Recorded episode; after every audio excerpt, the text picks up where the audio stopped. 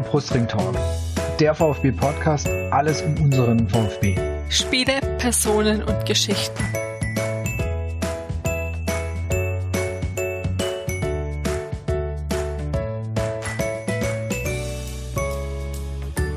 Herzlich willkommen zur vierten, zehnten Episode des Brustring Talks. Ich bin Jasmin, bei Twitter bekannt unter @yasi2106. Hi, ich bin Benjamin. Bei Twitter kennt ihr mich unter Tragisches Dreieck. Ähm, heute ähm, sind wir mal ohne Martin, das ist nicht wundert, der ist heute leider verhindert, aber wir schaffen es auch zu zweit, beziehungsweise zu dritt. Unser Gast heute ist nämlich der Sebastian, der sich heute an, äh, am Tag nach ähm, Halloween, wir sagen, äh, in, die Katholiken sagen dazu auch äh, alle Heiligen, ähm, hat sich der Sebastian Zeit genommen für uns wir begrüßen ihn erstmal. Hallo Sebastian, vielleicht stellst du dich einfach mal kurz vor. Ja, hallo Benjamin, hallo äh, Jasmin. Äh, ich bin der Sebastian, bin 36 Jahre alt und lebe, also ich bin eigentlich Schwabe, lebe aber seit 16 Jahren in, äh, in oder um Karlsruhe. Deswegen äh, bin ich wahrscheinlich auch eingeladen worden zu dem Derby, zu unserem Derby-Sieg am Sonntag. Passt zumindest, sagen wir es so. Ja. Ähm, vielleicht sagst du kurz, äh, wie du, wie du denn Fan vom VfB geworden bist, beziehungsweise was für deine Beziehung zum VfB ist. Du hast ja schon gesagt, dass du aus der Gegend kommst. Das wird wahrscheinlich mit der Grund sein und wie man dich denn auch im Internet findet, falls man dich nachlesen will. Äh, ja, also dass ich Fan des VfB bin, das habe ich eigentlich meinem Papa zu verdanken. Der ist nämlich HSV-Fan und hat nämlich in meiner Kindheit nämlich genau nicht auf mich eingewirkt, dass ich auch HSV-Fan werde, sondern ich habe ihn irgendwann, ich weiß nicht, ich vermute, war so fünf oder sechs Mal gefragt, was ist denn der nächste Bundesliga-Verein? Und dann hat er gesagt VfB Stuttgart und dann war das äh, der VfB Stuttgart für mich.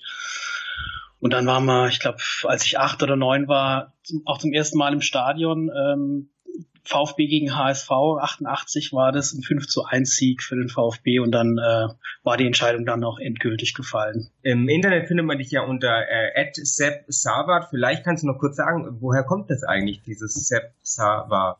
Hat das einen Hintergrund oder? Äh, ja, durchaus einen Hintergrund. Also mein, mein, mein Vorname ist Sebastian, das erklärt natürlich das äh, Sepp, das SEB am Anfang und Savat leitet sich ab von äh, Denis Savard, äh, Eishockeyspieler, unter anderem bei den Chicago Blackhawks. Das war eine zweite große Leidenschaft, die NHL, die vor allem die Chicago Blackhawks. Ähm, und ja, als ich so Ende der 90er ins Internet gekommen bin, ähm, hat er noch gespielt und war da mein Lieblingsspieler und deswegen war der ja Savard eigentlich in, in vielen Bereichen mein äh, Nick gewesen. Ähm, als ich zu Twitter kam, war dann Savard natürlich schon weg, deswegen haben wir einfach das Sepp davor gesetzt, ja. Okay, so also dann äh, reden wir heute mit Sepp Savard Official.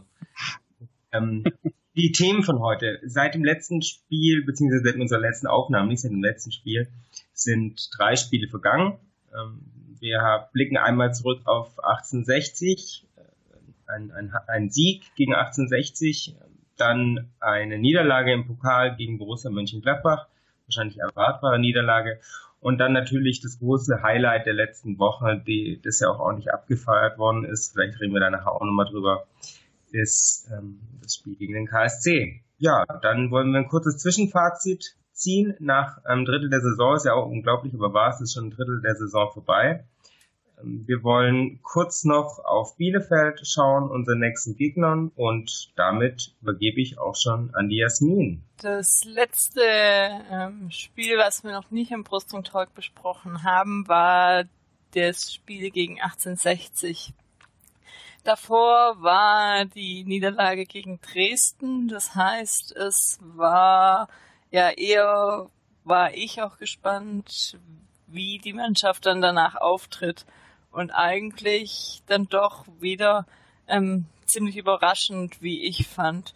Ähm, wie hast du denn das Spiel ähm, erlebt, Sebastian? Ja, gegen 60 ähm, war ich im, Stadion. Das ist schon eine Weile her, dann zwei Wochen her. Ähm, muss ich gerade mal überlegen, wie das war. Also ich glaube, es war also das Özcan hat in der sechsten Minute das 1-0 gemacht nach Vorlage ähm, Manet, wo er den Ball nochmal vom Strafraum erobert hatte. Dann hat es 2-0 in der 80. Terodde gemacht, ebenfalls nach Vorlage Manet. Dann hatte IT-Check in der 36. mit dem Freistoß getroffen. Ja, genau. 2-1 ging's aus. Ja, es war, es hat natürlich äh, wieder super angefangen und man hat sich so ein bisschen erinnert gefühlt an, an das Spiel gegen Kräuter Fürth, ne? nach, nach der sechsten Minute schon das 1-0, dann kurz danach auch das 2-0.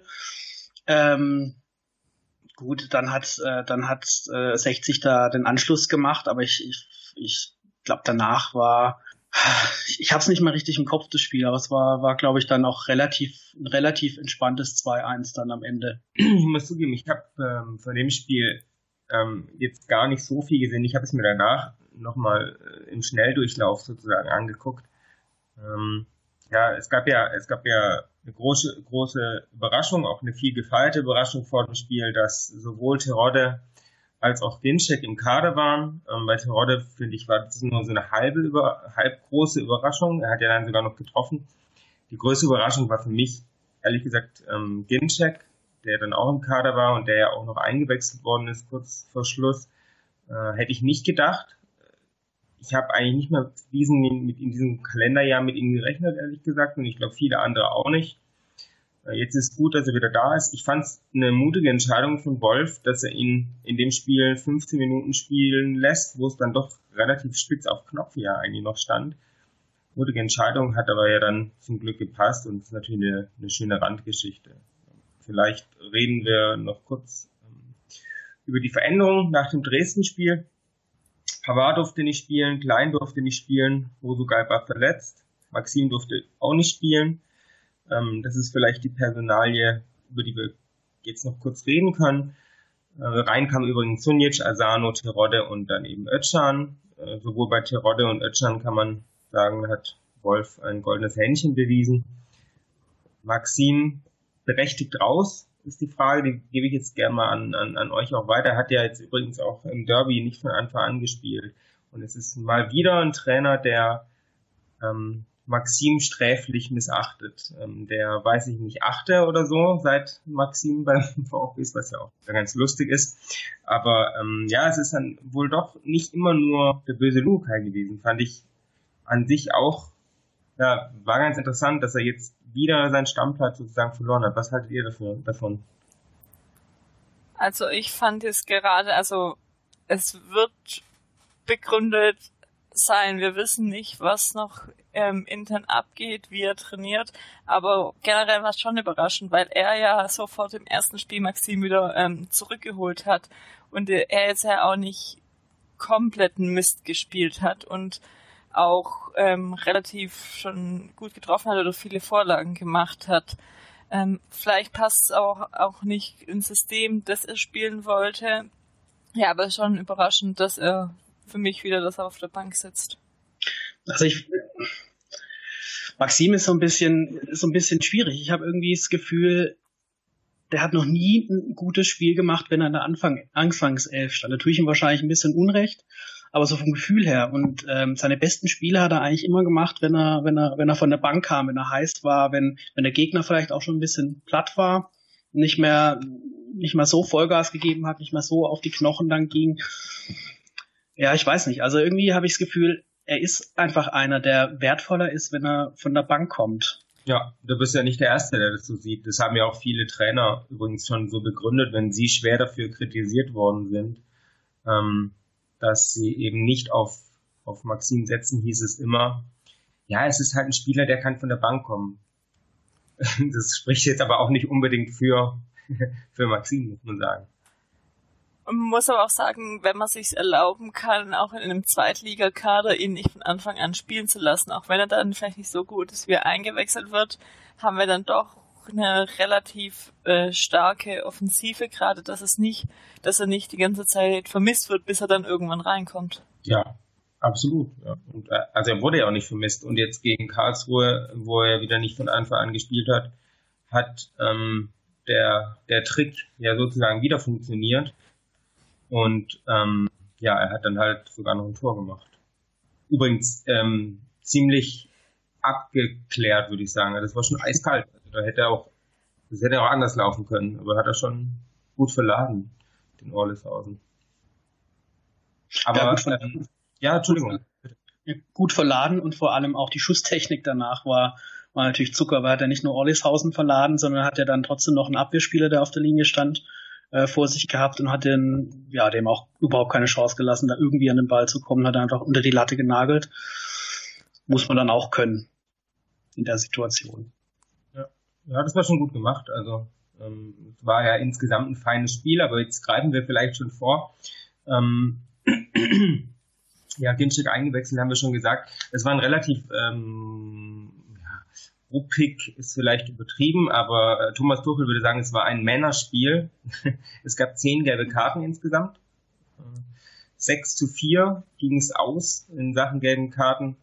Ja, ruppiger übrigens als, als das Spiel jetzt gegen den KSC, wo es, ähm, glaube ich, fünf gelbe Karten gab und zwar nur eine für den VfB, das war die für Großkreuz, ansonsten vier für den KSC. Ähm, ja, wie, wie schätzt ihr das denn ein? Ist, ist, ist, ist, die, äh, ist die Härte in der zweiten Liga, wird es wirklich so sichtbar, wie man sich das vor, vor, vor der Saison gedacht hätte? Also ich glaube nicht, dass es unbedingt die Härte ist, sondern ich habe das Gefühl, also dadurch, dass der VfB jetzt natürlich die die absolute äh, oder mit der Aufstiegsfavorit ist, gibt halt jeder Gegner Vollgas. Und mhm. jeder Gegner geht nochmal den Schritt mehr, um den Ball doch noch abzugrätschen um, oder um, um, um den Gegner doch noch irgendwie nach, rauszudrängen oder und so weiter. Und ich glaube, das ist eigentlich der Unterschied, dass, dass, ähm, dass die Gegner viel mehr Aufwand betreiben gegen einen. Jetzt nicht unbedingt härter spielen. Ich fand, das Spiel gegen 60 war jetzt auch nicht, also es gab viele gelbe Karten, aber so wirklich hart war es eigentlich gar nicht, fand ich. Ähm, da hat der Schiedsrichter auch einfach ja, da saß die gelbe Karte sehr locker, sagt man es mal so. Ähm, gegen KSC ähnlich. Da gab es so zwei, drei Szenen, wo es ein bisschen, ja, ein bisschen härter zur Sache ging, aber das hat man in der Bundesliga eigentlich auch. Gerade gegen KSC hat man auch gemerkt, dass einfach, ja, der Gegner gibt einfach Vollgas und das, das ist äh, definitiv eine Umstellung im Vergleich zu, zur letzten Saison in der Bundesliga. Ja, ich höre nicken. sagt der Kollege im Rasenfunk immer gerne und ich glaube, ich höre auch äh, nicken. Also ich habe mich gerade nickend gesehen. Gut, äh, von eurer Seite noch was zu 1860 zu sagen, sonst würde ich auch direkt zu diesem Pokalspiel unter der Woche weitergehen. Und zwar, Gerne. Ähm, ja, und zwar haben wir da in Gladbach gespielt, was vielleicht der große Nachteil war. Vielleicht wäre es anders gelaufen, wenn man zu Hause im Moment gegen Gladbach spielt, dann hat man relativ gute Chancen, vielleicht auch als Zweitligist gegen Gladbach zu gewinnen oder zumindest was zu holen. Wie sieht denn euer Fazit aus? Also meinerseits würde ich sagen, es, die haben sehr ordentlich gespielt gegen Gladbach da gab es wenig zu meckern. Mir hat vor allem die Defensive gut gefallen, wo man doch recht geordnet war. Das klingt jetzt nach einem 2 zu 0 vielleicht ein bisschen, also, oder 0 zu 2 aus Stuttgarter Sicht ein bisschen komisch, aber die Defensive war sehr gut und ich würde sagen, bis zum 1 zu 0 durch Johnson übrigens in der 32. Minute, sah das doch sehr ordentlich aus. Da war der VfB mindestens gleichwertig, oder? Ja, also man hat da nicht wirklich Unterschied gesehen. Sie haben sich gut geschlagen und was ich am Ende habe ich es schon bisschen erwartet, dass man ähm, da verliert. Aber aus meiner Sicht, also ich hing jetzt diese Saison nicht so an einem, an einem Pokal, dass man dann vielleicht ähm, nächste Runde ausscheidet, sondern dass man sich gerade auch auf die ähm, zweite Liga und dort den Aufstieg konzentrieren sollte, dass dann vielleicht doch mit den Spielen auch wichtig ist, dass man nicht noch irgendwann eine englische Woche hat, wenn es dann wichtig wird, ähm, äh, am Ende des, äh, mit der Ende der Saison. Und ja, war nett, aber kann gut damit diesmal leben. Ja, sehe ich ähnlich wie Jasmin. Äh, war ein nettes Spielchen, super mitgehalten, 30 Minuten lang, dann lag man hinten 0 zu 1. Und dann finde ich es auch ähm, also eins der wenigen Spiele, wo ich es dann wirklich auch in Ordnung finde, wenn man nicht wirklich alles gibt, um wieder ins Spiel zurückzukommen, weil es einfach viel wichtigere Spiele noch geben wird diese Saison und es einfach das große Ziel Wiederaufstieg äh, gibt, das über allem stehen muss. Ähm, von daher fand ich, ja, war das dann nach dem 0-1, spätestens nach dem, nach dem 0-2 dann einfach ein nettes Trainingsspielchen. Ähm, und ich fand es auch völlig in Ordnung, dass man dann ja, ist ein hässliches Wort, aber dann auch abgeschenkt hat letzten Endes. Man hatte generell dann Ganzen gese äh, gesehen, wie das wie die Anreise schon ablief. Okay, das war davor schon von Luhukai auch mitbestimmt, auch ähm, budgetärmäßig, dass man erst an dem Tag morgens oder mittags anreist und dann abends gleich wieder zurückfährt. Ähm, sowas erlebt man heutzutage ja auch eher selten. Ja, stimmt. Mit dem, mit dem Zug, vor allem mit dem, so wie ich das gehört habe, mit dem Zug ja hin, das wurde ja groß ja. breitgetreten, und mit dem Bus zurück, das habe ich nicht so richtig kapiert und die Uhrzeit vielleicht nicht mehr wirklich eine Zugverbindung ja, aber, von äh, Düsseldorf. das macht dann für mich kostenmäßig keinen Sinn. Da hätte man doch auch mit dem Zug, mit dem Bus hin oder macht jetzt, ist, war der Zug wahrscheinlich so viel schneller als der Bus gewesen wäre an dem. Du fährst nach Düsseldorf 2.30 ähm, im ICE und ähm, weiß nicht, wie lange du beim Bus fährst, wahrscheinlich viereinhalb Stunden. Okay, ja. Kommst dann noch im Berufsverkehr vielleicht. Also so fahren die, die fahren ja normalerweise dorthin auch mit dem Zug hoch und dann mit dem Bus zurück. Auch Dortmund letzten Saisons und Köln war, glaube ich, auch immer. Okay, gut. Dann haben wir da auch ähm, dank Jasmin mehr, mehr Einblick in die, in die Bahnfahrkünste des VfB bekommen. Gut, also natürlich, äh, Hannes Wolf hat ja auch davor gesagt, wir werden alles geben gegen Gladbach und sind fahren da natürlich nicht hin, um abzuschenken, aber ich glaube, ähm, davor war man sich beim VfB schon auch bewusst, dass es ähm, dieses Jahr äh, andere Ziele im, im, im Fokus stehen, auch wenn ich mir sagen lassen habe, dass die nächste Runde dem VfB ähm, wohl ungefähr 600.000 Euro gebracht hätten. Weiß ich nicht, ob das, ob das eine Rolle gespielt hat. Ja, aber das muss man halt dem gegenüberstellen, was Nicht-Aufstieg Schaden anrichten würde, ne? Und das ist ein Vielfaches von diesen 600.000. Und 600.000 musst du dann ja auch wieder anreißen, sonst was noch alles, ähm, Spieler, ähm, äh, wie heißt Bonus und so zahlen. Ja, ähm, also gut, man hätte, es hätte ja auch sein können, dass es ein Heimspiel ist, aber äh, lange Rede, kurzer Sinn, ich denke, mit dem, ähm, mit dem Ausscheiden gegen Gladbach kann man dieses Jahr so gut leben wie lange nicht mehr, dass man so früh aus dem Pokal ausscheidet. Und äh, der Blick geht, eine sensationelle Überleitung, der Blick geht jetzt, oder ging vielleicht auch schon in Richtung großem Derby am, Sam am, am Sonntagnachmittag, ähm, 13 Uhr 30, äh, wunderbare Fußballzeit äh, herrliches Wetter in Karlsruhe, die Sonne lacht über Baden. Und ähm, ja, äh, ähm, ja, große Polizeipräsenz, 2000 Polizisten waren da. Das ist natürlich ähm, ja vielleicht auch traurig einerseits, andererseits hat es wohl sehr gut funktioniert. Die Polizei wurde allseits gelobt von beiden ähm, Vereinen, auch übrigens von vielen Fans, mit denen ich jetzt gesprochen habe, die haben gesagt, es hat sehr gut funktioniert und vielleicht das Positivste nach dem Spiel schon mal vorab, abseits des Sportlichen, ist, dass es doch ähm, bis auf einige Ausnahmen sehr ruhig geblieben ist. Es gab diese unsägliche Aktion mit dem verbrannten Fritzle. Sowas gehört sich nicht. Brauchen glaube ich. Oder seid ihr der andere Meinung? Findet ihr sowas lustig? Fändet ihr es lustig, wenn es andersrum wäre? Also ich fände es auch nicht lustig, wenn, ich weiß jetzt nicht, was das KSC-Maskottchen ist, aber ich fände es auch nicht geil, wenn VfB-Fans ähm, ein KSC-Kostüm verbrennen. Stimme ich dir zu, sehe ich auch so. Ja, ich, ich kann das nicht so richtig ernst nehmen. Also das, ich weiß nicht, was, was sie damit bezweckt haben, ob sie jetzt gehofft haben, dass die VfB-Fans davon äh, tödlich beleidigt sind oder was. Äh, ist mir ein absolutes Rätsel so eine Aktion, was sowas soll. Ich verstehe es nicht, keine Ahnung.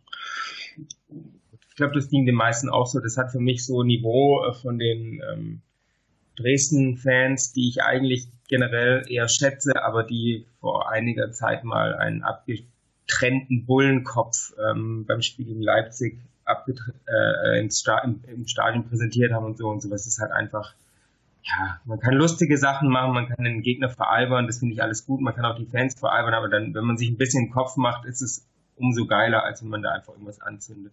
Aber das ist vielleicht auch ähm, jetzt eine zu starke, geht zu stark ins Detail. Äh, schauen wir einfach mal kurz auf, auf, das, auf das Spiel schon mal. Ähm, es kamen zwei neue Spielereien. Das waren äh, Marcin Kaminski und äh, Kevin Großkreuz. Bei Kaminski fand ich es am überraschendsten. Das, er gab sein Pflichtspieldebüt und hat dazu auch noch ähm, gleich auf einer sehr wichtigen Position gespielt. Da meiner Meinung nach aber wenig für Glanz gesorgt. Er war der defensive Mittelfeldspieler. Also ähm, Wolf hat auch umgestellt wieder ähm, ist wieder zurückgekehrt zu einem 4-1-4-1, hat er gegen, zuvor gegen 68 und gegen Gladbach hat er mit zwei Sechsern gespielt, jetzt ähm, mit Kaminski als einzigen Sechser und davor zwei Achter mit Zimmermann und Gentner. Ähm, ja, Terodde war, ist rausgekommen, wurde später eingewechselt und ähm, Klein ist auch aus, dem, aus der Mannschaft geflogen. Habt ihr dazwischen irgendwelche Anmerkungen? Also bei Kaminski war ich schon überrascht, weil man hat sich die ganze Zeit schon gefragt, ähm, wann er es doch mal spielt, weil er war ja doch als aktueller bzw. ehemaliger Nationalspieler hat man schon was erwartet und weder Luhukai noch Wolf hatten bisher auch mal überhaupt eingewechselt. Klar, auf der Position äh, wird man nicht so häufig eingewechselt, aber dann gerade im Derby ihn spielen zu lassen, äh, schon stark, ähm, also auch das Risiko von Wolf einzugehen und Großkreuz war dann auch die Einwechslung wieder, fand ich erwartet, der wurde sich nochmal geschoben, gegen Gladbach auch. Und klar, äh, Großkreuz nicht im Derby spielen zu lassen, das hätte es nicht wirklich gegeben. Ja, also zu Kaminski also war natürlich auch überrascht, dass er sogar in der Anfangself äh, dann stand. Fand es spannend, dass er ihn auf die auf die Sechs gesetzt hat. Ähm, fand auch, dass also es war ein sehr unauffälliges Spiel auf der Sechs, was es absolut nicht das Schlechteste ist, was man über einen defensiven Sechser sagen kann. Äh, ich fand, das hat er eigentlich recht gut gemacht, was nur ein bisschen, also ja, wo ich gut, das war jetzt sein, sein Profidebüt für den VfB. Ähm, was jetzt noch nicht so wirklich rauskam, war seine, seine Spieleröffnung, die ja angeblich seine, seine große Stärke ist. Äh, aber ich fand, er hat es sehr, sehr unaufgeregt und ohne großartig äh, zu Kampfsau werden zu müssen, hat er da eigentlich ein sehr, sehr gutes Spiel gemacht.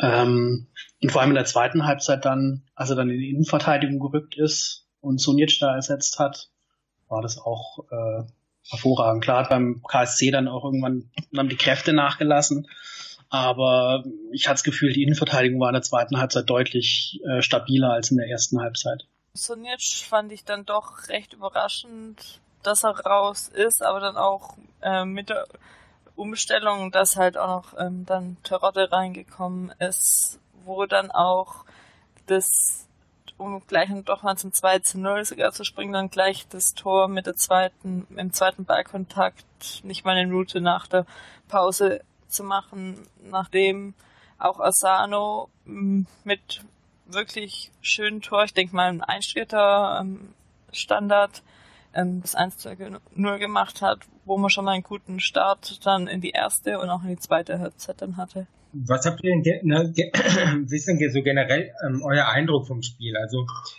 vielleicht war es auch ähm, zu sehr dem, dem, dem, dem Spiel gegen Karlsruhe geschuldet, dass, sie, dass man da besonders draufblickt oder sich besonders freut oder mit vielleicht weniger zufrieden gewesen wäre. Aber meiner Meinung nach war das vielleicht das beste VfB-Spiel in der Zweitligasaison bisher.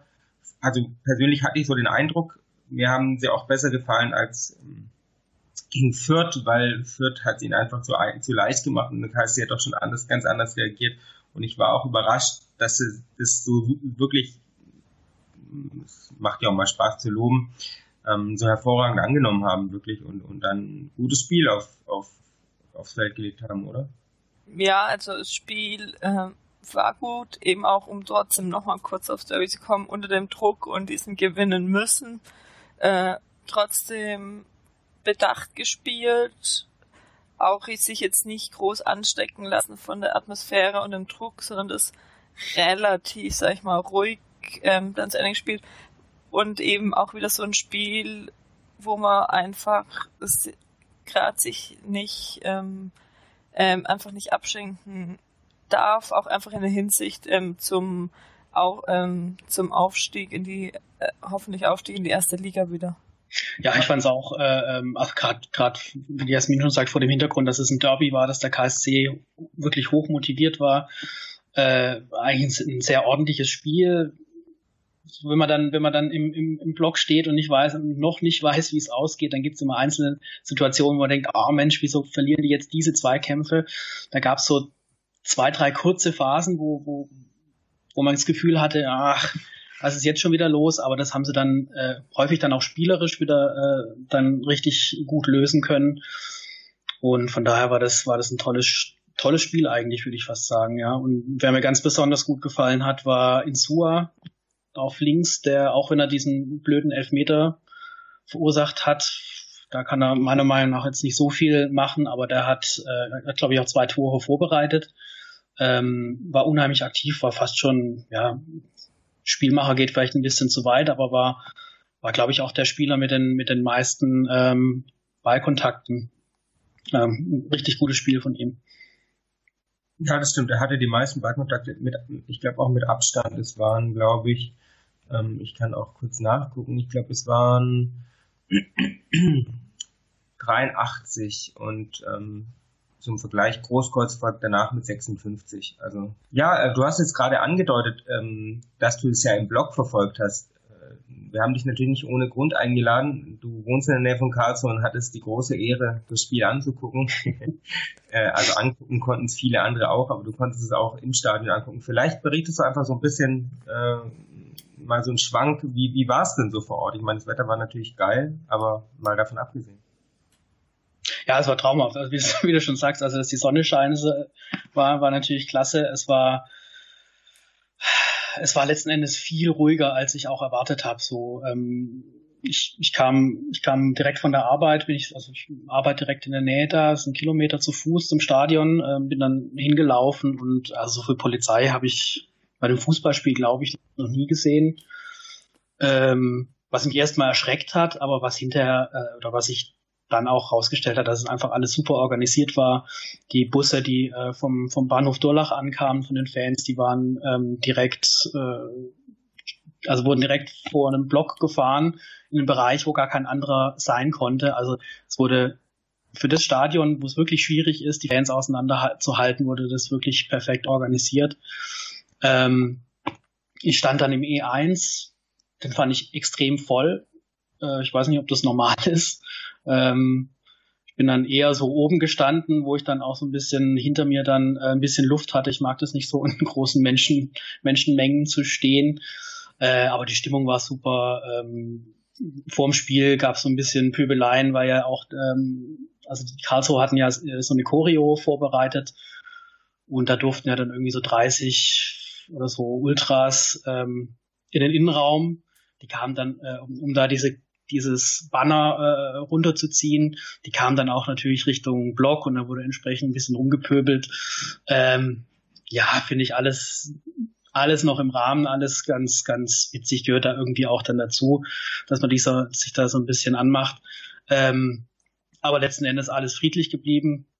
Das Spiel selber hat riesen Spaß gemacht. Ähm, klar vom Spielverlauf halt auch her, weil nie wirklich nie wirklich in Gefahr war, dass wir da als Sieger vom Platz gehen. Relativ frühes Tor. Der Elfmeter dann, ja, dann wurde es nochmal ein bisschen, hat man so ein bisschen gedacht, so, was passiert jetzt? Ähm, kommt der KSC jetzt nochmal? Aber es war relativ schnell klar, dass, dass da einfach, also entweder die Kräfte dann gefehlt haben oder einfach auch die spielerischen Mittel. Also da kamen dann viele, viele Flanken, viele äh, ähm, Standards, die dann ins Ausgeschlagen wurden, Pässe, die ins Leere gingen, weil vielleicht auch die Kraft gefehlt hat, den Sprint dann anzuziehen. Und da war dann relativ schnell klar, dass da eigentlich, wenn alles normal läuft, nichts mehr großartig passiert. Von daher war die Stimmung im, im Block natürlich super. Es hat riesen Spaß gemacht.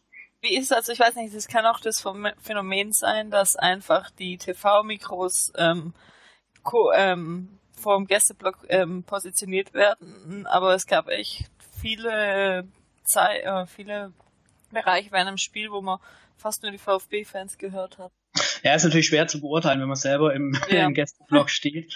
Äh, ich habe ich hab mir die, die gestern das Spiel nochmal angeguckt in, in voller Länge auf VfB TV und hatte ich auch das Gefühl, dass das, also die VfB waren mindestens so laut, wenn nicht lauter oder aktiver als die KSCler. Gut, kann natürlich auch mit dem, mit dem Spielverlauf dann zu tun äh, haben, ne? wenn man wenn man ja. 0-2 hinten liegt oder wenn man dann das, das 3-1 kriegt kurz vor Schluss, dann gibt man als äh, KSC-Fan äh, verständlicherweise dann natürlich auch nicht mehr ähm, Vollgas. Da gibt's nicht, da gibt's natürlich nicht viel zu feiern.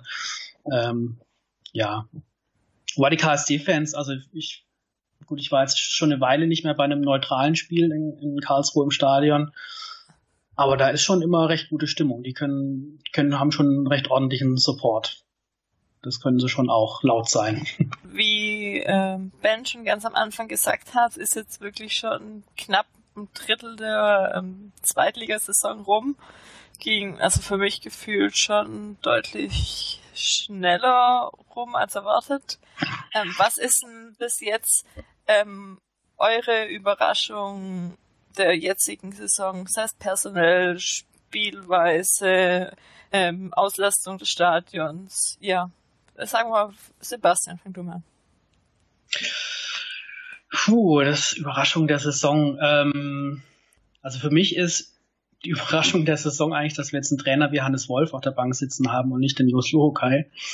Ähm, das ist vielleicht nicht das, äh, wonach du jetzt eigentlich gefragt hast, aber das, das finde ich, finde ich sehr überraschend, dass, dass das dass das so ein to Tohu Bohu gab Anfang der Saison und ähm, dass wir jetzt trotzdem, glaube ich, mit einem mit einem sehr guten Duo dastehen mit mit äh, Wolf und äh, Schindelmeiser. Das hat mich überrascht, dass es doch so. Also ich, ich war nicht glücklich mit der Personalie Luhoka, ich war auch nicht glücklich, dass, dass es keinen kein Sportdirektor gab äh, am Anfang der Saison. Aber das hat dann letzten Endes so als Zwischenfazit doch ein recht glückliches äh, äh, ja, Zwischenende sozusagen gefunden. Also jetzt gerade auch wegen den Turbulenzen finde ich überraschend, dass man jetzt trotzdem so gut eigentlich dasteht. Auf man hat ein bisschen Rückstand, ist noch auf Braunschweig, aber man steht eben trotzdem auf Platz zwei, ähm, trotz Trainerentlassung und was da sonst alles abging, 5-0 Niederlage und so. Ja, es gab, es gab, es gab unheimlich viele Rückschläge, also sowohl auf dem Platz als auch neben dem Platz. Ähm, und trotzdem sind wir jetzt eigentlich im Soll, ne? mit dem zweiten Platz, mit äh, 22 Punkten jetzt aus elf Spielen. Darauf lässt sich aufbauen. Und das, äh, ja, wie du schon sagst, wenn man bedenkt, was alles passiert ist, was für furchtbare Niederlage, also diese furchtbare Niederlage in Dresden, die jetzt noch gar nicht so lange her ist, und trotzdem steht man relativ gut da. Ja, bisschen Glück gehabt vielleicht auch. Ja, und wo ich auch jetzt bisher von beeindruckt war, ist generell von der Offensive. Es waren ja auch eher späte Verpflichtungen mit äh, Manet und Asano, aber wir haben bis jetzt ähm, wirklich ähm, eingeschlagen und ohne die wüsste ich auch nicht, ähm, wo man es unbedingt stehen würde. Eben Tarotte, wo auch noch zwischendurch verletzt war ähm, und auch generell ähm, ist die Offensive ähm, stark. Das teilen sich mehrere Leute bei den Topscorern. Ähm, die ersten Plätze. Maxim hat sechs, okay, Gentner dann eher defensives Mittelfeld sechs, Özkan sechs, Manet fünf Scorerpunkte, Terodde auch äh, vier und in Insua vier. Also wirklich, es ist nicht der überragende Stürmer, sondern jeder trägt das Teil dazu bei und eben mit den ähm, neuen Verpflichtungen, die Schindelmeister kurz vor Ende äh, gebracht hatte. Ja, wenn man sich vielleicht noch einen, einen Spieler rausgreifen möchte, der, also der mich vor allem auch überrascht hat, ist es der Manet. Der kam zwar mit einigen Vorschusslorbeeren äh, da aus Lissabon, aber also auch ganz abgesehen von den beiden Toren, die er da in seinem Debüt gemacht hat, da in den nächsten ersten zehn Minuten oder zwölf Minuten oder was es waren, der ist, der ist so unfassbar schnell, der ist so trickreich, der, der kann der kann richtig gut dribbeln und vor allem auch, ähm, er versteht es auch nach hinten mitzuarbeiten. Der, der zieht auch, der, also wenn es darum geht, einen Ball hinten zu erobern, zieht er genauso einen Sprint an, wie wenn es darum geht, einen Ball, äh, einen Ball vorne hinterher zu jagen. Was, glaube ich, nicht selbstverständlich ist bei, bei Offensivspielern. Ähm, ja, den finde ich richtig, richtig klasse. Das ist so der erste Spieler, äh, den man, der einem sofort einfällt, wenn man dran denkt, äh, also, oder wenn man diesen Satz sagt, der ist eigentlich zu gut für die äh, zweite Liga. Und also Manet ist deutlich zu gut für die, für die zweite Liga. Ja. Das ist ja, das ist ja, äh, das ist ja fast schon äh, für, für die Gegenspieler eine Unverschämtheit. Und ähm, wenn, wenn, äh, wenn der Torwart vom KSC, also Olleshausen, der ja auch ein, ja, jetzt schon lange beim oder relativ lange beim KSC ist, ähm, irgendwie dann im, im, beim SWR statieren muss, dass, dass, dass der VfB einfach auf einem anderen Level gespielt hat als KSCler. Das ist schon so, dass man das jetzt langsam sieht, finde ich. Also, dass da jetzt gegen KSC war jetzt das erste Mal, dass ich so das Gefühl gehabt habe, naja, die sind einfach gnadenlos, spielerisch gnadenlos überlegen und jetzt bringen sie es halt auch auf den Platz. Und ähm, ich glaube, es gibt kaum einen Gegner und es wird sich jetzt weiter so ziehen, das wird bis vielleicht Hannover äh, kaum ein Spieler sein, wo die äh, individuell nicht einfach auf jeder Position tatsächlich besser besetzt sind.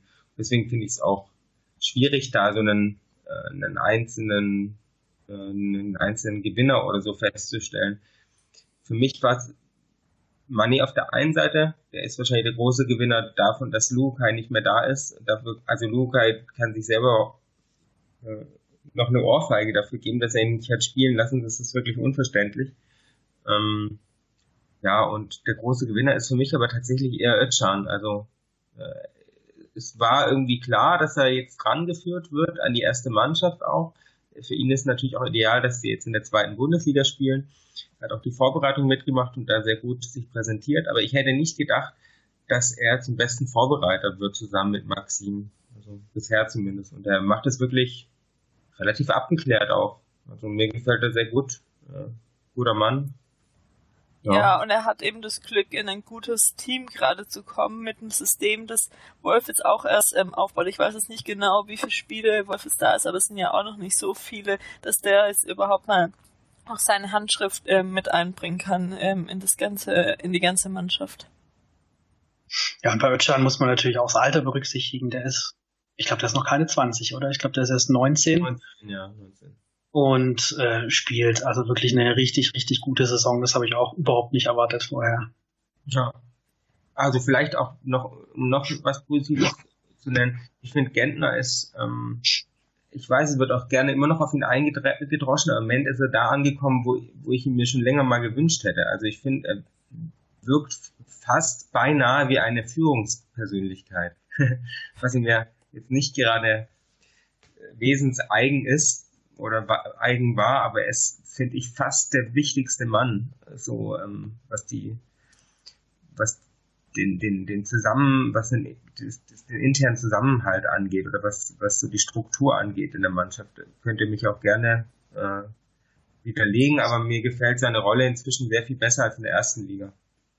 Ja, also Gentner, Gentner wird ja immer ganz heftig kritisiert nach, nach Niederlagen oder wenn es überhaupt nicht äh, gut läuft. Sicherlich auch nicht ganz zu Unrecht, aber was dann häufig vergessen wird, dass immer noch elf Leute auf dem Platz stehen und dass auch wenn er Captain ist, dass er es nicht unbedingt ähm, derjenige ist, der jedem einzelnen Arsch treten muss, damit es wieder besser läuft.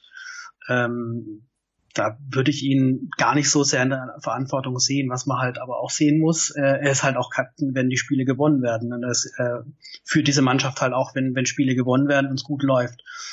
Und ähm, das sollte man ihm dann eben auch, also wenn man ihn schon kritisiert, wenn es wenn es nicht gut läuft, dass er nicht derjenige ist, der der da den Antreiber spielt, sollte man ihn vielleicht dann auch loben, wenn es gut läuft. Und das das kommt mir, also abgesehen von bei dir, es kommt mir häufig äh, äh, ein bisschen zu kurz bei Gentner.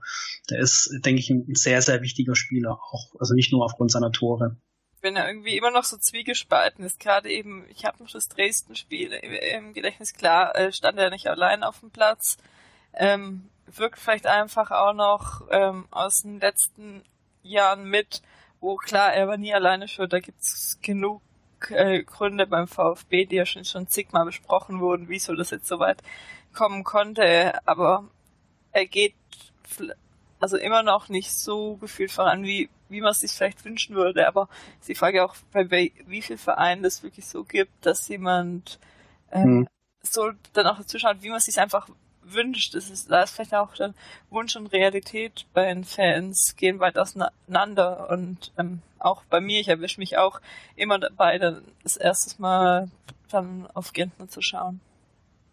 Ja, das ist aber auch eine Persönlichkeitssache. Man kann äh, den Charakter von Christian Gentner halt nicht ändern. Ähm, der, ja. der ist, wie er ist und ähm, man kann äh, man kann ihn nicht zum zum, äh, zum, was weiß ich, zum, laut, zum lauten Lieder machen. Das will er nicht. Das hat er auch schon öffentlich gesagt, dass er das nicht ist. Aber ich glaube, dass seine Stimme in, innerhalb vom Verein hat die schon ein großes Gewicht und innerhalb der Mannschaft. Und äh, ganz ehrlich, sagt mir einen anderen Spieler im Kader, der ähm, der bessere Kapitän wäre. Ja, da war es ja das, das Problem momentan und auch schon ähm, die letzten Jahre aus meiner Sicht eher, aber es wird auch einen Grund gehabt haben, intern im Verein, dass er sofort nach dem ähm, Abstieg ähm, verlängert wurde und auch klar als Kapitän gesagt wurde, man hätte auch schauen können, ob man noch irgendjemanden extern findet, ein Großkreuz in den nehmen, äh, ähm, aber man hat sich ähm, sofort ähm, zu Gentner bekannt. Ich bin mir nicht sicher, ob Großkreuz ein, ein, ein guter Kapitän wäre. Der ist zwar einer, der, der, der versucht, Antreiber zu sein, aber ich glaube, zum Kapitän sein gehört einfach auch mehr als nur der Antreiber auf dem Platz zu ja. sein, den anderen, die anderen in den Arsch zu treten. Und da halte ich dann Gentner irgendwie für den, also ohne jetzt Kevin Großkreuz zu nahe zu treten, irgendwie für den cleveren, intelligenteren Typen, der da einfach auch eine Führungspersönlichkeit ist, auch für jüngere Spieler etc.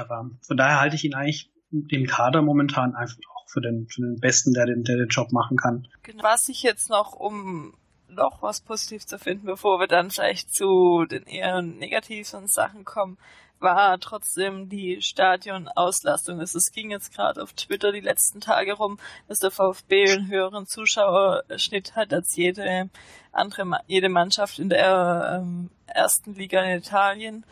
Und ja, also mich hat's überrascht, dass in einer zweiten Liga so viel kommt. Klar, ähm, man gewinnt wieder, aber man spielt auch um beschissene ähm, Uhrzeiten Uhrzeiten. Wie habt ihr denn das ähm, erwartet und wie findet ihr die Stimmung bis jetzt die Saison? Also ich habe eigentlich auch damit gerechnet, dass die, dass die zu, dass der Zuschauerschnitt mindestens 10.000 niedriger liegt, als es jetzt tatsächlich ist. Ich habe, glaube ich, auch getwittert nach, nach dem Abstieg, ähm, dass immerhin nächste Saison es am PSV nicht mehr so voll ist und man sein Bier schneller kriegt. Ja, Pustekuchen. War teilweise voller als, äh, als noch zu Bundesliga-Zeiten. Ähm, ja, hätte ich überhaupt nicht mit, damit gerechnet. Ähm, klar spielt, spielt da eine Rolle, dass, dass, äh, dass, der, dass Siege äh, wahrscheinlicher sind, dass es das Spektakel vielleicht auch ein bisschen wahrscheinlicher ist. Ähm, trotzdem, ich meine, da kommen, ich weiß nicht, 40.000 Leute gegen, gegen Fürth. Das ist nicht selbstverständlich. Das ähm, finde ich schon richtig cool.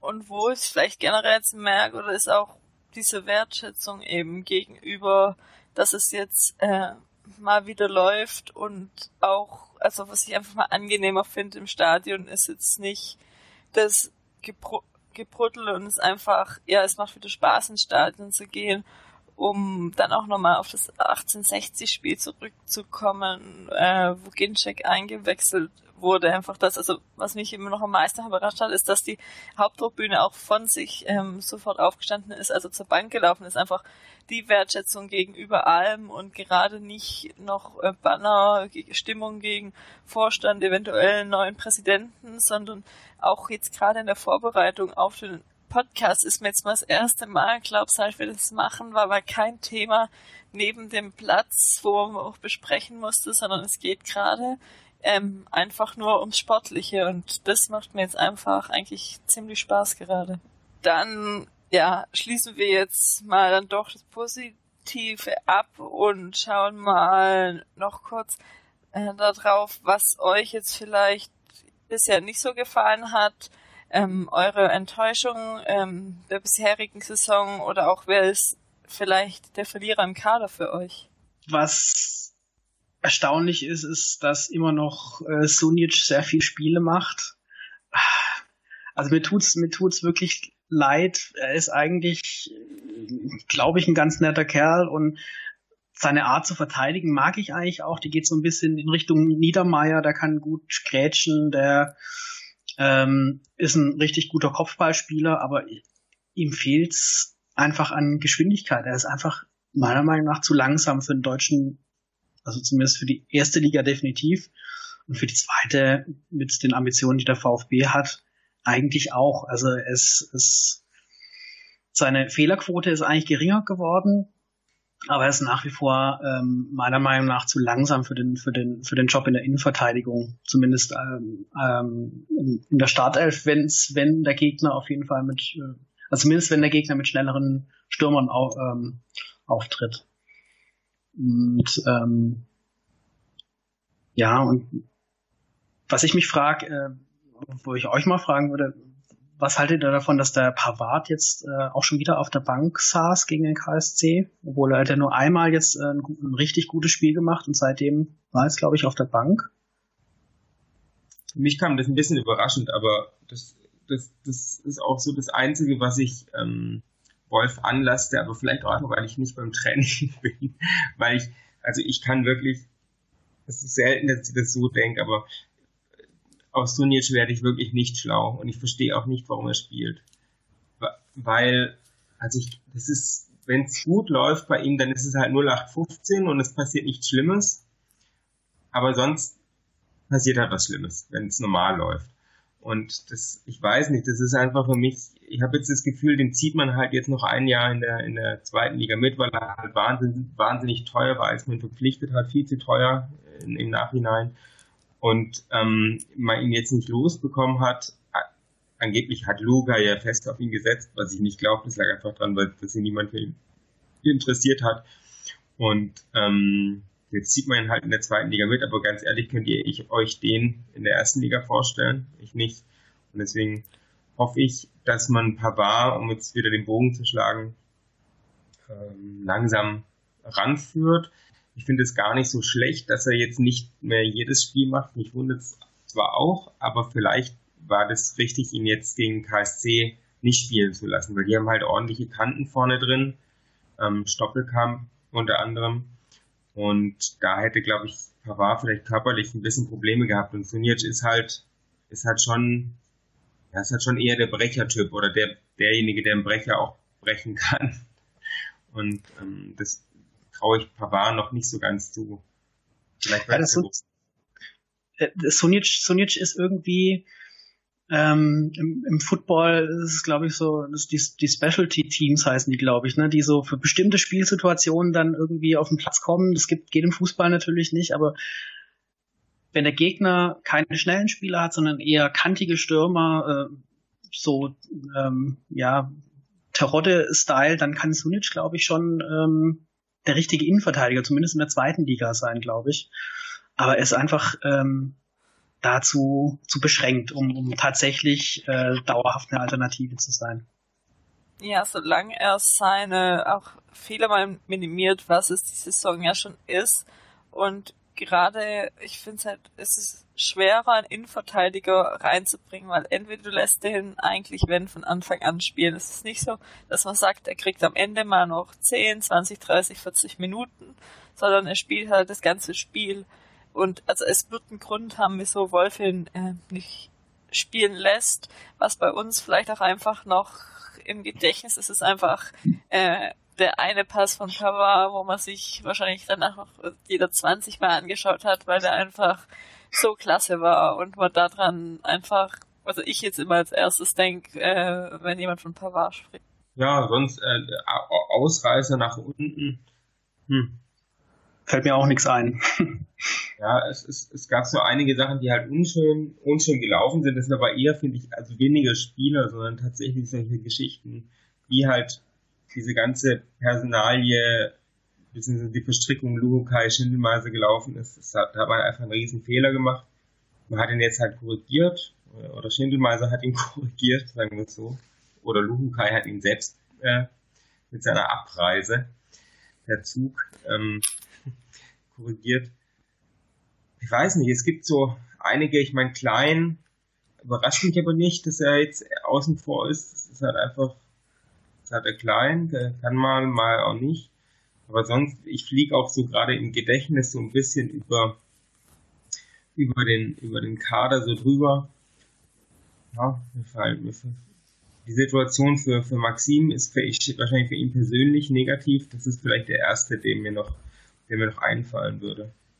Und was war generell, ähm, das war doch heiße, wo ähm, es letztes Jahr hieß, der Beste äh, auf der Position aus der zweiten Liga und jetzt außer in dem Club ein Spiel gespielt, gar keine Rolle spielt, aber hat halt eben jetzt gerade auch einen äh, guten Kader und solange das soweit läuft, auch mit der Variation, die es im Kader gibt, eben mal Pavard spielen zu lassen oder nicht, ähm, passt es einfach momentan.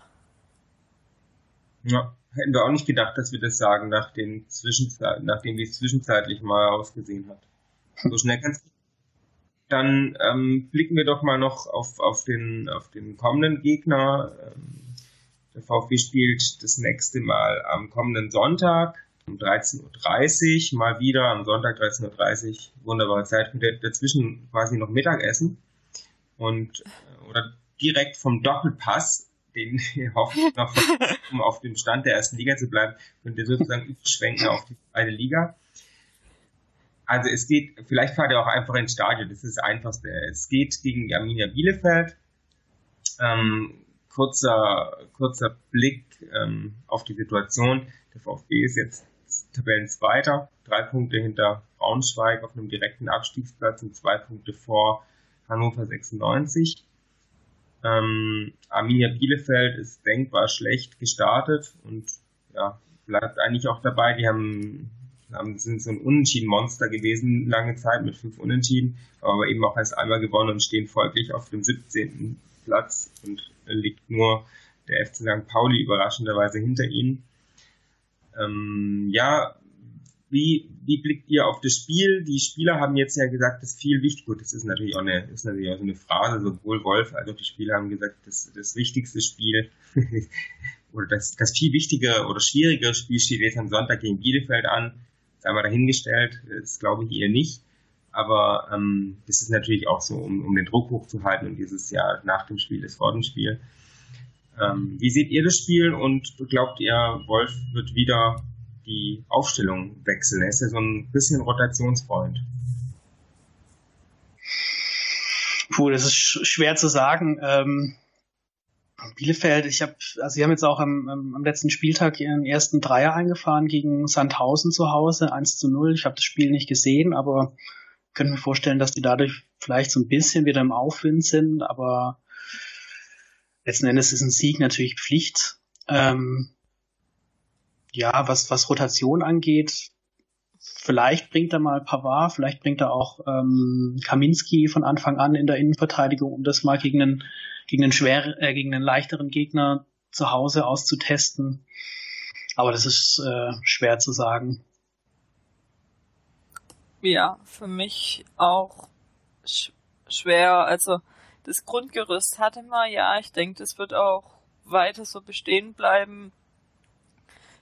Terotte ähm, jetzt vielleicht wieder ähm, vom Beginn an, je nachdem, wie die Verletzung sich jetzt entwickelt, aber wenn er jetzt schon wieder eine Halbzeit spielen konnte, ähm, ja, und am Ende einfach, denke ich, ein weiter wichtigerer Schritt jetzt davon einem Karlsruhe-Sieg weiterzumachen, das weiterzuentwickeln. Und dann, also ich erwarte es in den kompletten meisten Spielen keinen hohen Kantersieg, sondern einfach, dass man es dann sicher zu Ende spielt, ähm, dass man jetzt auch inzwischen nicht mehr zittern muss ab der 80. Minute, dass man weiß, dass man dann noch ein, zwei Gegentore bekommt. Und ja, ich denke, solche Spiele sind auch wichtig, um für Wolf dann zu sehen, wie reagiert die Mannschaft dann jetzt, wenn der Druck vielleicht nicht mehr so hoch ist und auch mal gegen solche Gegner, weil wir hatten jetzt eben auch ähm, Gladbach und ähm, KSC, was andere Spiele waren und jetzt ist es mehr mal wieder so langsam in den normalen Alltag der zweiten Liga zu kommen.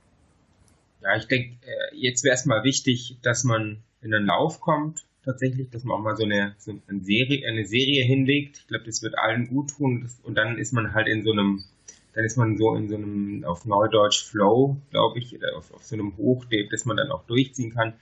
Wichtig ist, meiner Meinung nach, dass man sich ähm, bis zur Winterpause dann gut in Schlagdistanz oder da in, in der zweiten Liga ist ja so, da geht die, soweit ich weiß, die, die Rückrunde schon in der vorm Winter mit zwei Spielen oder so los, aber vielleicht. Nee, ich glaube, Würzburg ist das letzte Spiel. Also bei uns endet es genau in der ersten Liga. Die machen die Hinrunde noch im Januar fertig. Okay, gut. Dann ähm, äh, danke und ähm, ja, aber was ich eigentlich sagen wollte, ist, dass es wichtig ist, dass wir dann zum Ende der, der, der Hinrunde quasi oben dran ist, am besten auf einem Aufstiegsplatz steht, ob jetzt erster oder zweiter ist, sei dahingestellt, aber zumindest dann in, in, in Schlagdistanz oder ja innerhalb von Punkt äh, von, von einem Sieg dann zu eins in so einer solchen Platzierung steht. Ich denke, äh, die, die Chancen sind jetzt, glaube ich, ganz gut.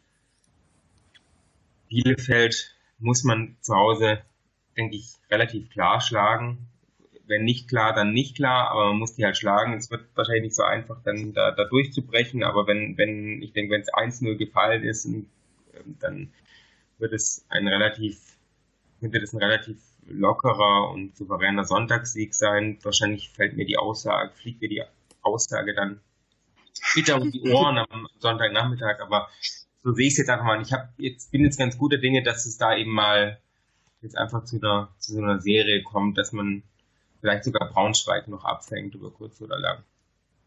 Ja, man darf so ein bisschen gespannt sein, wie es jetzt gegen Bielefeld läuft, weil wir kennen ja unseren VfB und wir kennen ja, wir kennen ja die.